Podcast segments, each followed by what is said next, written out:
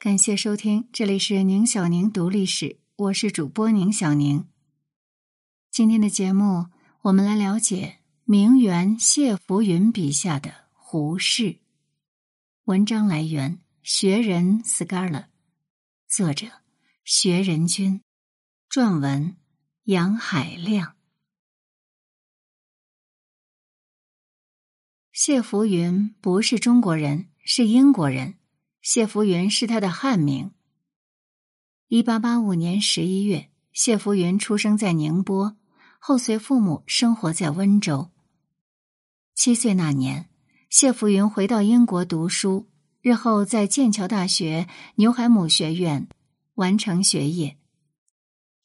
因为父母长期在华传教，丈夫又是英国驻华外交官，久而久之。谢浮云对中国的人事物情有了相当了解，他将自己的所见所闻写进小说，先后创作了《名门》《中国淑女》《崭新中国》《乾隆坛》《北平新事》，合称《旅华四部曲》。其中，《中国淑女》第二十一章“哲学之门”写了当时中国一位名气很大的哲学教授。这位教授的原型就是誉满天下、谤亦随之的胡适。其中“我”指的是谢浮云，与“教授”指的是胡适之间的对话，很生动、很深入。固然不能当做信史，却也是研究胡适的珍贵资料。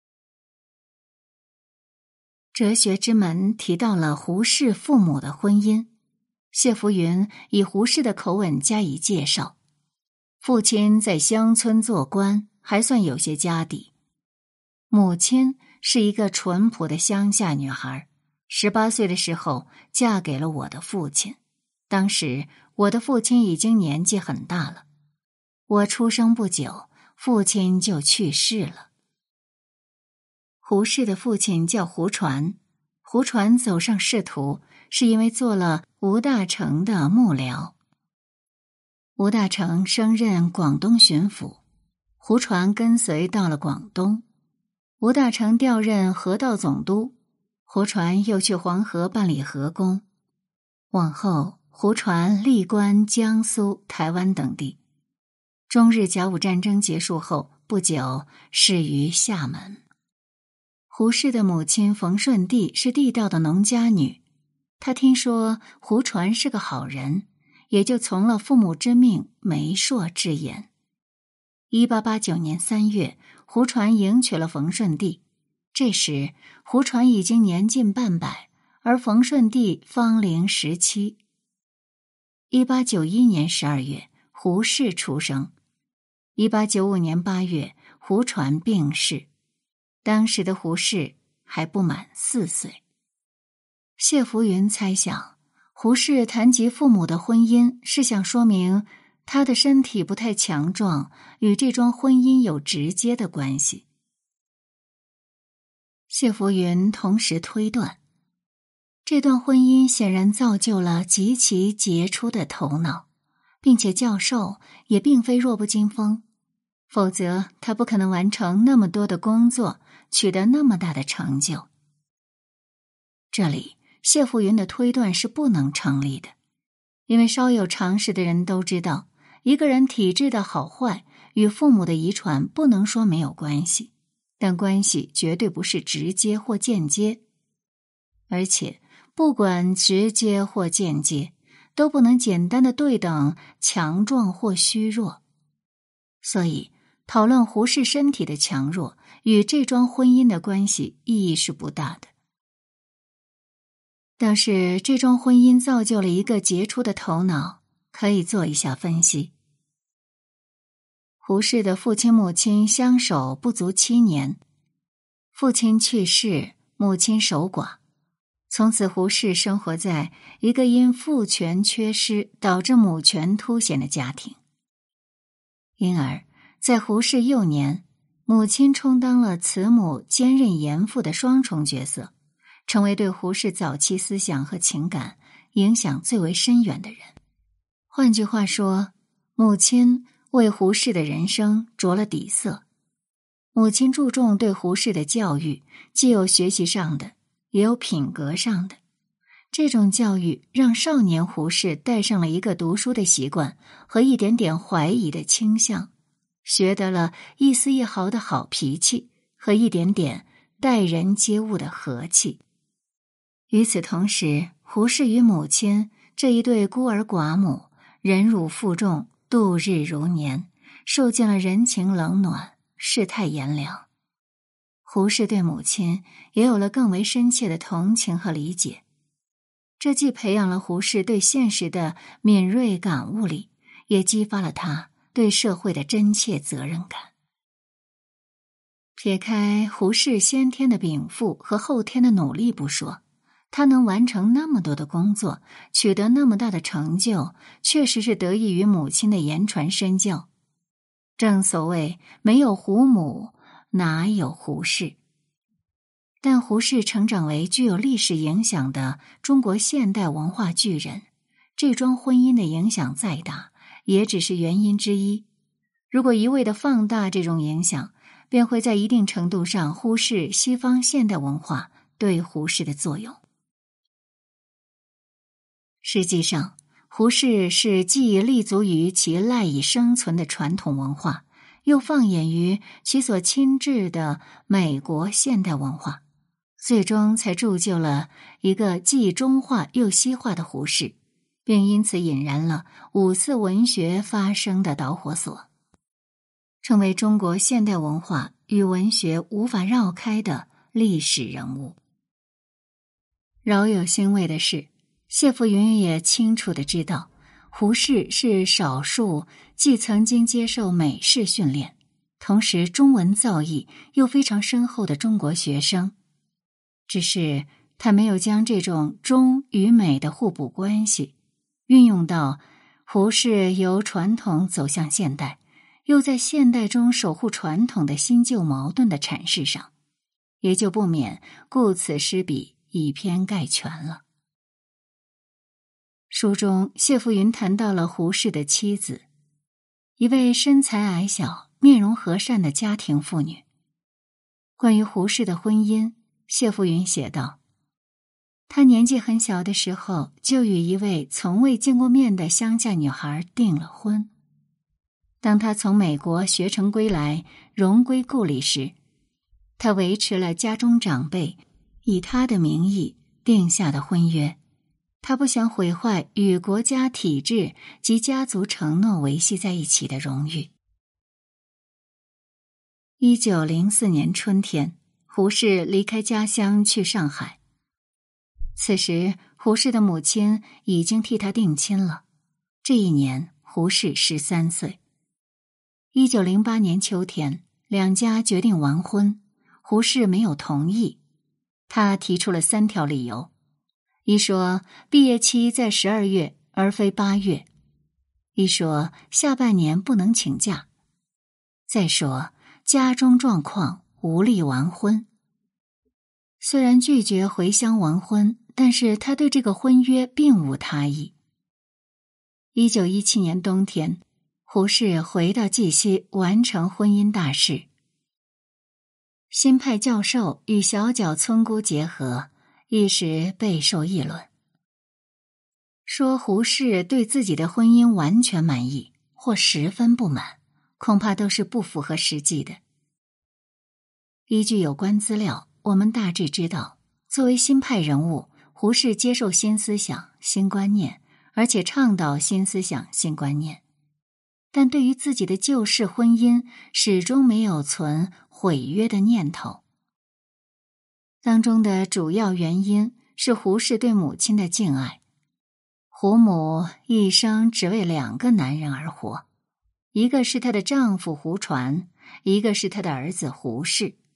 她的生命全部为胡传、胡适父子做了牺牲。因此，胡适对这桩婚事主要是为了博母亲欢心、讨母亲欢喜的。当然。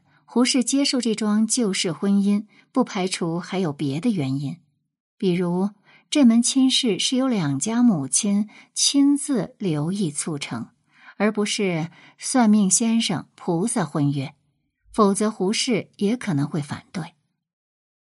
总之，现代的胡适接受了传统的婚约，做了牺牲，还是讨了便宜。最有发言权的是胡适自己。单就物理事实，谢福云认为。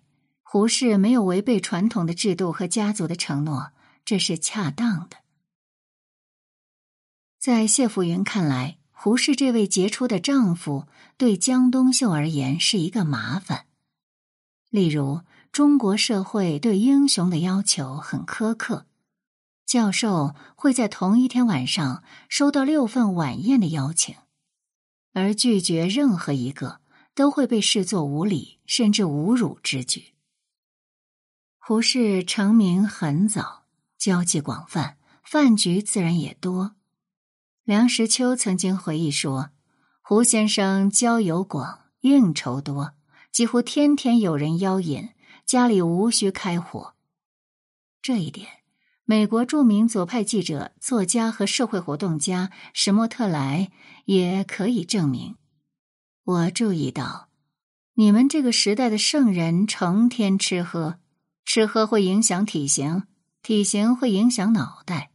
脑满肠肥的圣人对中国一点用处都没有。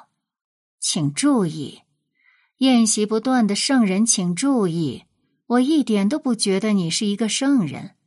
我在此处用这个字眼是嘲讽的意思。你的圣气一点都感动不了我。我把你留在我这里的上衣穿起来。发现那颈圈是超大号的。史莫特莱这句话说的够直接的了，虽然代表的是史莫特莱的一家之言，但多少说明胡适当时确实是饭局连连，应接不暇。为此，胡适应对的办法就是在每家的晚宴上只加上一筷子，而重头戏是和人交谈。这样的生活不能不说是一团糟。每天走马灯一样应酬完，回到家他已经是精疲力尽，因为每个邀请方都希望他发表讲话，而且是有意思的讲话。到家以后，他还会熬夜写文章，一直到凌晨三点。可想而知，胡适的交际给江冬秀带来了许多不便。说到这里。我们似乎有必要为江冬秀说上几句公道话。从学问论，从身份论，江冬秀和胡适是不配的。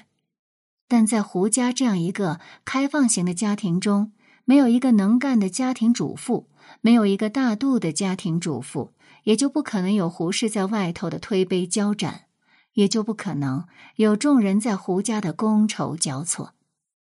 从这个角度来说。江冬秀悉心照顾胡适，妥善接待宾客，称得上是胡适的贤内助了。正如耿云志先生所说的，在精神的世界中，冬秀难以给予胡适所需要的；但在日常生活中，冬秀却给胡适以足够的支撑，让他毫无后顾之忧。胡适是极其明白事理的人，为了这一点。他要终生感激冬秀。胡适新婚时写过几首杂诗，其中一句就是“更老了，你和我人儿一对”。平心而论，这对夫妻也许缺少少男少女的卿卿我我，但不乏老夫老妻的恩恩爱爱，这也未尝不是一件好事与幸事。与教授的交流中，双方谈到了子女的教育问题。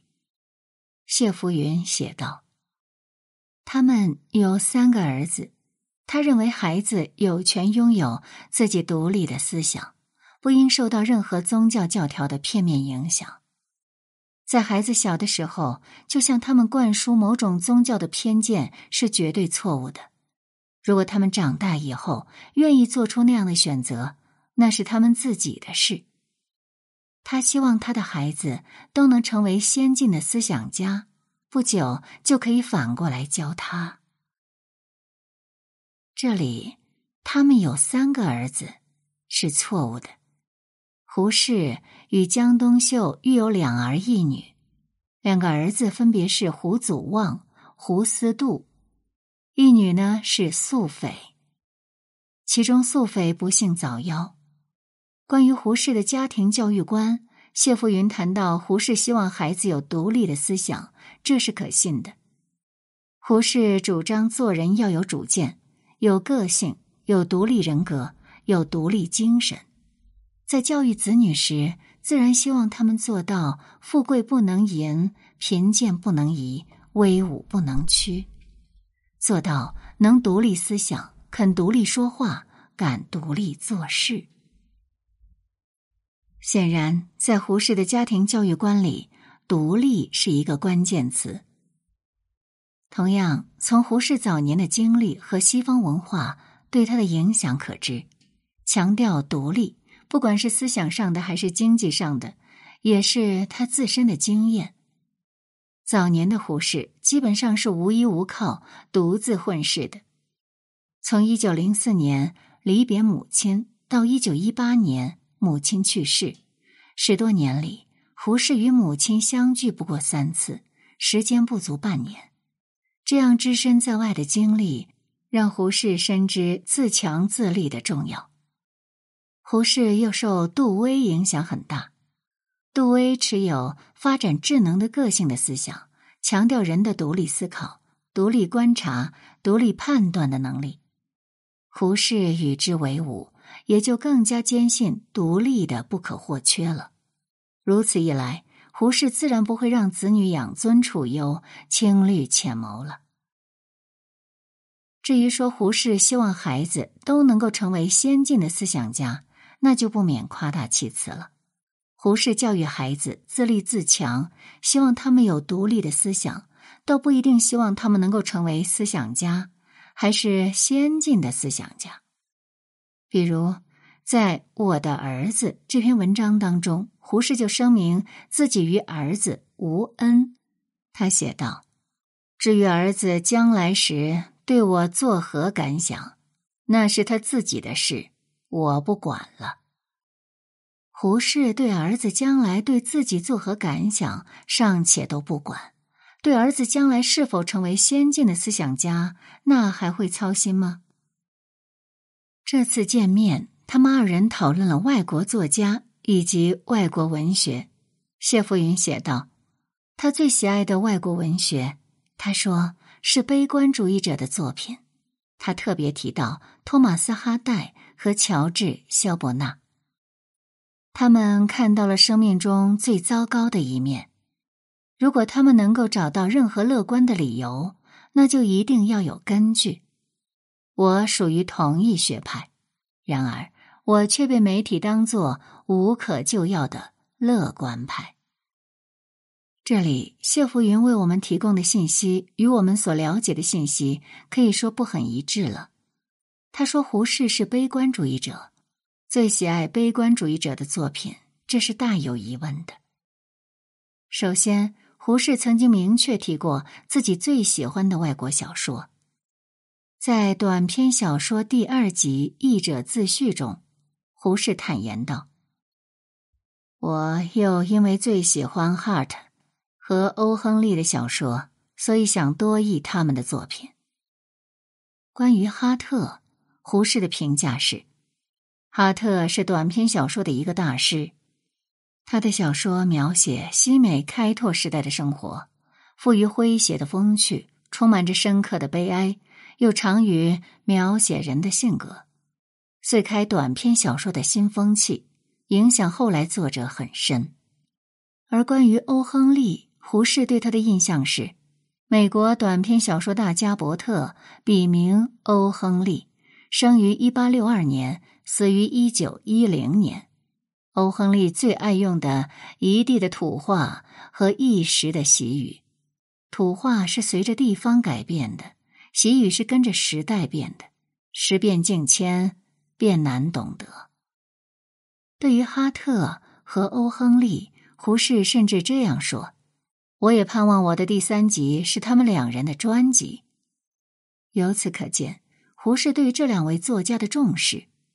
当然，如果说胡适这里的最喜欢有水分，那么就算哈特与欧亨利够不上胡适的最，这个最里也还轮不上哈代和萧伯纳了。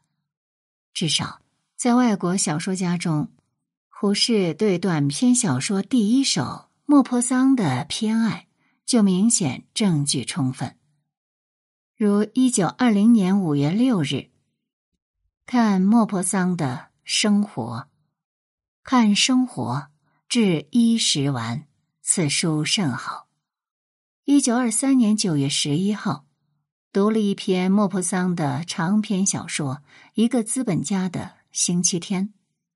一九二三年九月十二号，看莫泊桑小说《遗产》，此篇极好。一九二三年九月，胡适在杭州养病，曾三度为曹成英讲莫泊桑的小说故事。据邹新明先生介绍。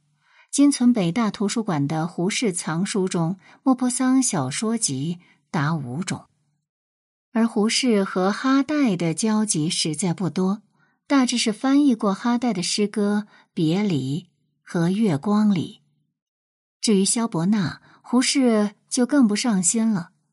一九三三年二月，萧伯纳抵平前夕，胡适做过说明说。余以为，对于特客如萧伯纳者之最高的欢迎，无过于任其独来独往，听取悟其所欲悟者，见其所欲见者。不过，胡适反感萧伯纳。距胡适与谢浮云的这次花园晚会见面已隔数年。其次，胡适翻译的外国文学基本没有悲观主义者的作品。胡适一共出版了两本短篇小说翻译集，加上并未收录的短篇翻译作品，才二十多篇。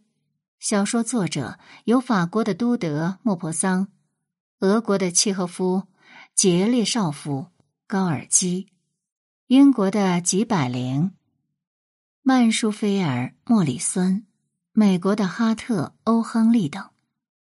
他们当中几乎没有谁是所谓的。悲观主义者。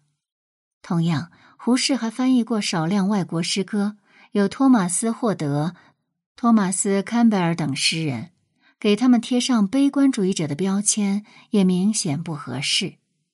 退一步说，托马斯·哈代与乔治·肖伯纳的作品里有悲剧，有悲哀，但二人整体上也不算是悲观主义者，特别是肖伯纳。一个擅长幽默与讽刺的语言大师，同时还是积极的社会活动家和废编社会主义的宣传者，哪里悲观呢？虽然萧伯纳的思想深受叔本华、尼采的影响，但骨子里还是相信自己有足够的行为能力来承受和减弱原有负向价值对于自己的不良影响。并使原有正向价值发挥更大的积极效应的，因为萧伯纳的墓志铭是：“我早就知道，无论我活多久，这种事情迟早总会发生的。”虽然只是一句话，却足有幽默的风格和乐观的心态了。再者，胡适翻译外国文学的主要目的在于改良文学。从美国回来之后，胡适致力于古呼国语的文学，文学的国语。胡适说：“我是极想提倡短篇小说的一个人，可惜我不能创作，只能介绍几篇名著给后来的新文人做参考的资料，惭愧惭愧。”胡适格外相信，翻译外国文学的第一个条件是要使它成为明白流畅的本国文字。出于改良文学的目的，胡适做了一定的翻译工作，在作家和作品的选择上，胡适也是花了心思的。他所遴选的作家大多是一流的作家，作品则大多能够供人欣赏娱乐，能收教训与宣传的功效。如米格尔，有助于拯救日益滑坡的公众的道德；扑克坦敢出的人。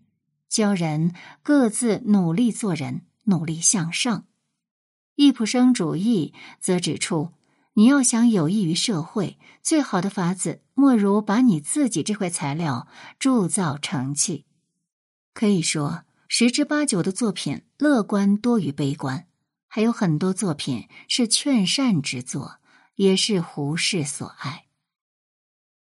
综上所述，就算我们不把胡适当作无可救药的乐观派。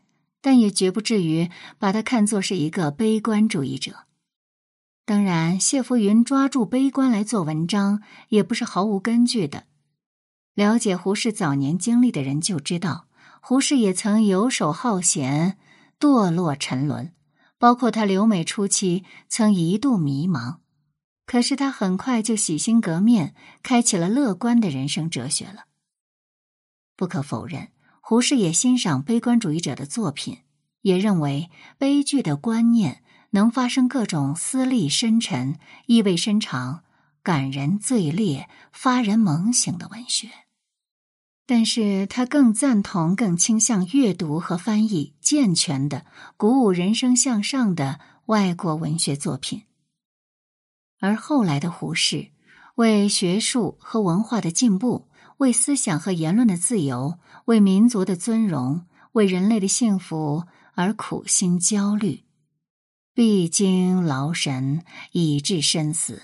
这又哪是一个悲观主义者的所作所为呢？谈到胡适与赫胥黎的关系，谢浮云写道：“教授最喜爱的作家和思想家是赫胥黎。”他还真的给我引述了赫胥黎在维多利亚时期就科学与宗教问题的争议写给格莱斯顿的话。赫胥黎是十九世纪中后期英国生物学家，提倡唯物主义科学精神，并支持达尔文的进化论。胡适对赫胥黎的推崇那是众所周知的。胡适曾经表示，他的思想受赫胥黎与杜威的影响最大。赫胥黎教我怎样怀疑，教我不信任一切没有充分证据的东西。我们读胡适的文集，里面的论文和演讲，经常有赫胥黎的影子。比如，胡适经常引用赫胥黎的话：“一个人生命中最神圣的举动，就是说出并感觉得我相信某项某项是真的。”生在世上，一切最大的赏，一切最重要的罚，都是系在这个举动上。如果我对于解剖学上或生理学上的一个小小困难，必须要严格的不信任一切没有充分证据的东西，方才渴望有成绩。又如，胡适常以赫胥黎的例子来做论据。赫胥黎的儿子死了以后。宗教家去劝他信教，但是他很坚决的说：“拿有上帝的证据来。”赫胥黎在皇家学会里称颂巴斯德的功绩道：“法国给了德国五十万万法郎的赔款，巴斯德先生一个人研究科学的成绩足够还清这一笔赔款了。”再如。胡适还时不时的谈到赫胥黎对自己的影响。我读易卜生、莫离和赫胥黎诸事的著作，教我思考诚实与发言诚实的重要。总之，胡适对赫胥黎的认同度是很高的。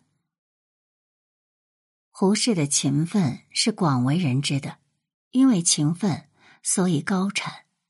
谢辅云所见到的胡适。是上个世纪二十年代中的胡适，谢富云感叹道：“他已经出版了一百万字的中文作品了，一百万的象形文字啊！这是怎样惊人的勤奋？其实这对胡适来说不算什么，哪怕以当时为界，谢福云也极有可能低估了胡适的实际产量。”我们形容一个人著作极多，叫著作等身。胡适是担得起这四个字的。二零零三年九月，安徽教育出版社出版了季羡林先生主编的《胡适全集》，卷分胡适文存、胡适论学进注、哲学专著、哲学论集，以及宗教、文学、史学、水经注、传记、文化、科学、教育、语言、实论、书信、日记等。全集除了收入国内外曾发表出版的胡适论著、创作书信日记及用英文写作的文章外，还记录了许多种未刊稿，包括大陆科研院所、图书馆和博物馆的秘藏，计四十四卷。可这些也还不是名副其实的全集，因为胡适一生著述繁复，除其本人在生前编辑出版者外。尚有大量文章散见于各种报刊，还有许多手稿、笔记分散各地。尤其是他写给国内外各方人士的信函，为数甚多，搜集更为不易。换个说法就是，尽管《胡适全集》的编纂者积十年之功，耗百万之资，精心组织，全集还是不全。鲁迅珍惜时间，他曾说：“哪有天才？我只是把别人喝咖啡的功夫用在了工作上罢了。”同样，胡适透支生命，他说：“白天做事，晚上写文章，寅吃卯粮，早把后半世精力预知精光。”胡适还曾表示：“只有夜深人静、伏案治学之时，使感觉人生。”最愉快的境界。据学者统计，胡适一生写作达两千多万字。外人以为他舞文弄墨、文思敏捷，其实一字一句都浸透了他的心血。要知道，胡适是从不做一篇不用气力的文字。而关于胡适的英文水准，谢富云给予了高度评价。谢富云是英国人，是个作家。受过精英教育，他的评价当然有一定的说服力。只是要衡量一个人的英文水准，也是不容易的。谢福云认可的是胡适的英文写作，那胡适的英文听说读译呢？不同的标准会有不同的结论。有的人觉得流利是高水平，有的人觉得精准是高水平，还有人觉得典雅是高水平。这里，我们当然无意讨论胡适的英文水准究竟如何，但从胡适留学英国、翻译英文作品、教授英文课程、发表英语演讲等经历就可以知道，他受过相当的英文训练，且有长期的专业积累，因而他的英文水准无论从哪方面衡量，都应该不低。在书中，谢福云还为我们提供了一个鲜为人知的信息，那就是作为中国现代思想家和流派的代表，他的一些最著名的作品被收入位于日内瓦的国际联盟图书馆。